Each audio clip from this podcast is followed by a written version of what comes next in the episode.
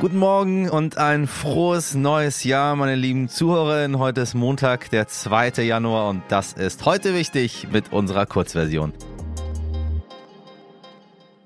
Neues Jahr und es gibt viele Neuerungen, deswegen schauen wir jetzt auf all das, was sich in diesem Jahr ändert oder sogar neu eingeführt wird. Obacht. Hartz IV heißt nun Bürgergeld und sonst ändert sich nichts. Doch, es gibt in der Grundsicherung 50 Euro mehr. Alleinstehende erhalten nun also 502 Euro. Außerdem sollen die Jobcenter sich stärker um Arbeitssuchende kümmern und sie so verstärkt in vollwertige Arbeit statt in einfache Aushilfsjobs vermitteln. Das Kindergeld steigt auf einheitlich 250 Euro pro Monat und Kind. Bisher gab es eine Staffelung für das zweite und weitere Kind. Das finde ich eine sehr gute Neuerung. Ich bin dafür, wenn Dinge relativ einfach und verständlich für alle sind. Rentner RentnerInnen können voraussichtlich mit mehr Geld rechnen. In Westdeutschland sollen die Renten im Juli um rund 3,5 Prozent steigen und in Ostdeutschland um gut 4,2 Prozent. Die Daten sind vorläufig, Klarheit gibt es erst im Frühjahr. Und Menschen, die in Frührente sind, dürfen seit gestern unbegrenzt viel dazu verdienen. Der Mindestlohn in der Pflege steigt in diesem Jahr in zwei Stufen, im Mai und im Dezember. Für Pflegehilfskräfte gibt es dann einen Stundenlohn von bis zu 14,15 Euro und für Pflegefachkräfte bis zu 18,25 Euro. Die Krankenkassenbeiträge werden um voraussichtlich 0,3 Punkte auf durchschnittlich 16,2 Prozent angehoben. Mehr Haushalte sollen Wohngeld beziehen dürfen, insgesamt bis zu 2 Millionen. Das Wohngeld wird außerdem aufgestockt. Pro Haushalt gibt es 370 Euro im Monat. Bei sogenannten MIDI-Jobs steigt die Verdienstgrenze. Bis zu 2000 Euro Einkommen bezahlen Beschäftigte geringere Sozialversicherungsbeiträge. Wer im Homeoffice arbeitet, kann künftig statt 600 bis zu 1260 Euro Homeoffice-Pauschale bei der Steuererklärung absetzen oder ansetzen, wie immer Sie möchten.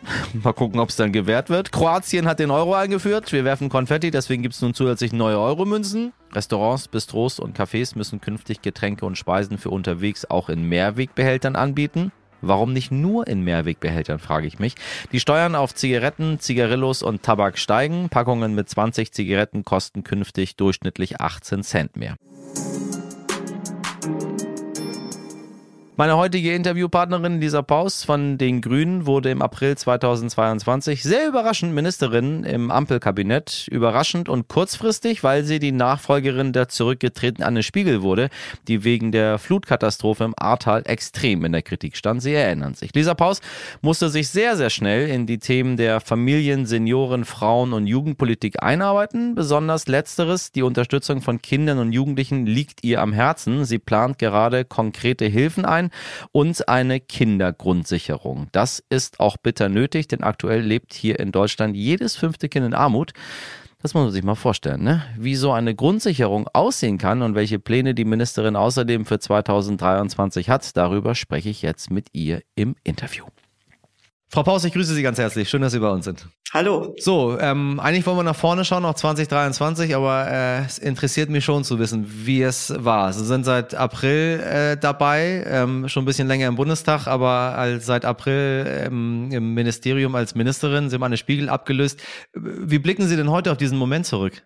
Ja, also das war ja direkt vor Ostern und ähm, als es dann sozusagen sich abzeichnete und äh, von daher ist seit Ostern tatsächlich für mir für mich eine andere Zeit und ähm, ich äh, blicke auf das Jahr 23 insgesamt ähm, wirklich äh, aus meiner Perspektive glücklich und zufrieden zurück, weil wir haben ja wirklich äh, ganz heftige Zeiten, ne, multiple Krisen und so und ähm, das war natürlich erstmal ein Kaltstart für mich, um da reinzuspringen. Ähm, aber ich bin ja angetreten, weil soziale Gerechtigkeit mir ein zentrales Anliegen ist und dass äh, die Situation von Familien, von Kindern und ähm, wir haben ja als Bundesregierung jetzt doch sehr wohl noch etliches äh, auf den Weg bringen können. Erstes, zweites, drittes Entlassungspaket, Abwehrschirm und ähm, ich ähm, habe mich bemüht, insbesondere für Familien mit Kindern äh, noch mehr rauszuholen, weil ich eben da eine besondere Problematik sehe.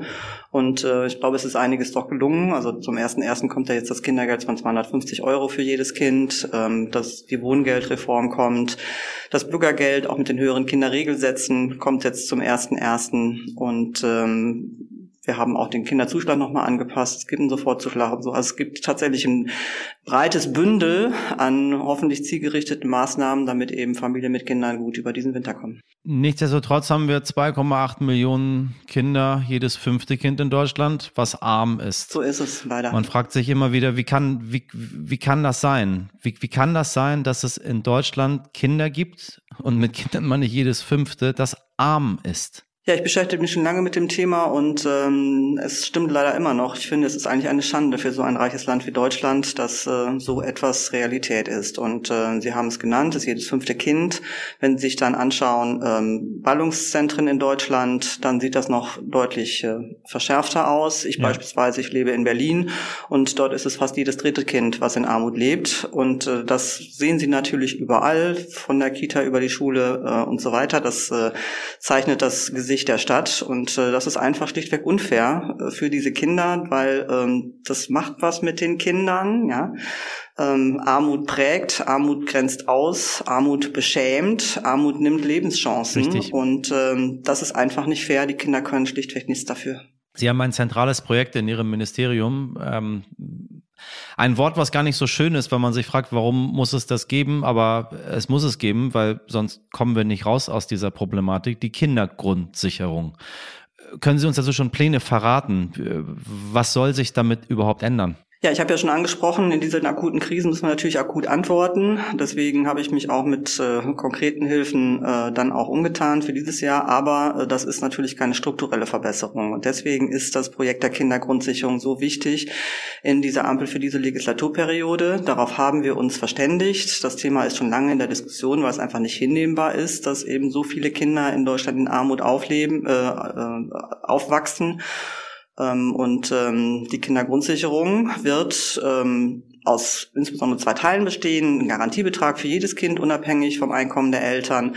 Und dann nochmal zielgerichtet ein Zusatzbetrag für alle Familien, wo eben das Einkommen nicht so dicke ist. So und äh, da führen wir verschiedenste Leistungen zusammen, aber vor allen Dingen ist es so, dass äh, wir bewerkstelligen wollen, dass endlich all die, die auch Anspruch auf Sozialleistungen haben in Deutschland, sie bekommen.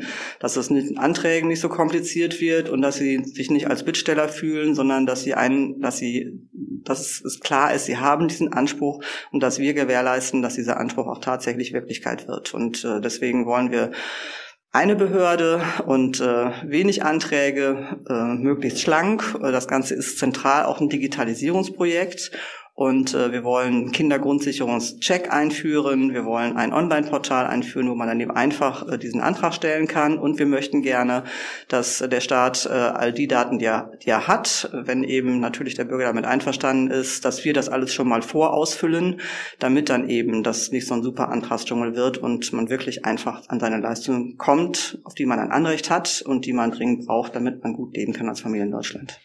Ihr Wort in des Amtsschimmels Ohr. Ähm, verzeihen Sie mir, ich, es hört sich ganz wunderbar an, was Sie da erzählen. Ja. Ich, ich schnalze mit der Zunge, aber ich glaube das alles nicht am Ende, weil ich dieses Land kenne und sehe, was am Ende was gemacht wird. Aber ähm, ich bin auch ein Mensch, der Vertrauen hat. Ja, das ist ein dickes Brett. Das ist ein dickes Brett. Ähm, die einen sagen ja immer, Mensch, Frau Paus, Sie sind jetzt schon so und so viele Monate im Amt. Wieso ist die Kindergrundsicherung noch nicht da? Und äh, richtig ist, all die, die bisher mit den verschiedenen Leistungen zu tun haben, die Experten, die sagen mir umgekehrt, oh, Frau Paus, irgendwie bis 2025, das ist aber ehrgeizig. Und ähm, so, ich hoffe, ich bringe beides zusammen. Äh, das stimmt, das ist nicht trivial, weil es eben jetzt verschiedene Behörden sind, verschiedene Stellen, verschiedene Gesetze, die ich da zusammenführen will. Und natürlich muss es auch eine materiell bessere Leistung werden. Ähm, aber ähm, es ist machbar und ein bisschen Zeit haben wir noch. Ich möchte bis 2025, das vor der nächsten Bundestagswahl auf jeden Fall die Kindergrundsicherung steht und ausgezahlt wird im kommenden Jahr. Soll es, ein Gesetz, soll es das Gesetz geben. Entschuldigung, in 23 soll es das Gesetz geben. Das war es mit heute wichtig an diesem Montag im neuen Jahr. Das ganze Interview mit Lisa Paus hören Sie in unserer Vollversion, also klicken Sie da gerne mal ruf. Die ist übrigens auch in der RTL Plus Musik App abrufbar. Da können Sie auch den einen oder anderen neuen Podcast entdecken. Heute wichtig jetzt stern.de ist auch in 2023 die Adresse für Ihre Anregungen, Kritik oder auch Lob. Wir freuen uns über jede Ihre E-Mails. Haben Sie einen schönen Montag, machen Sie was draus. Bis morgen, Ihr Michel Abdullahi.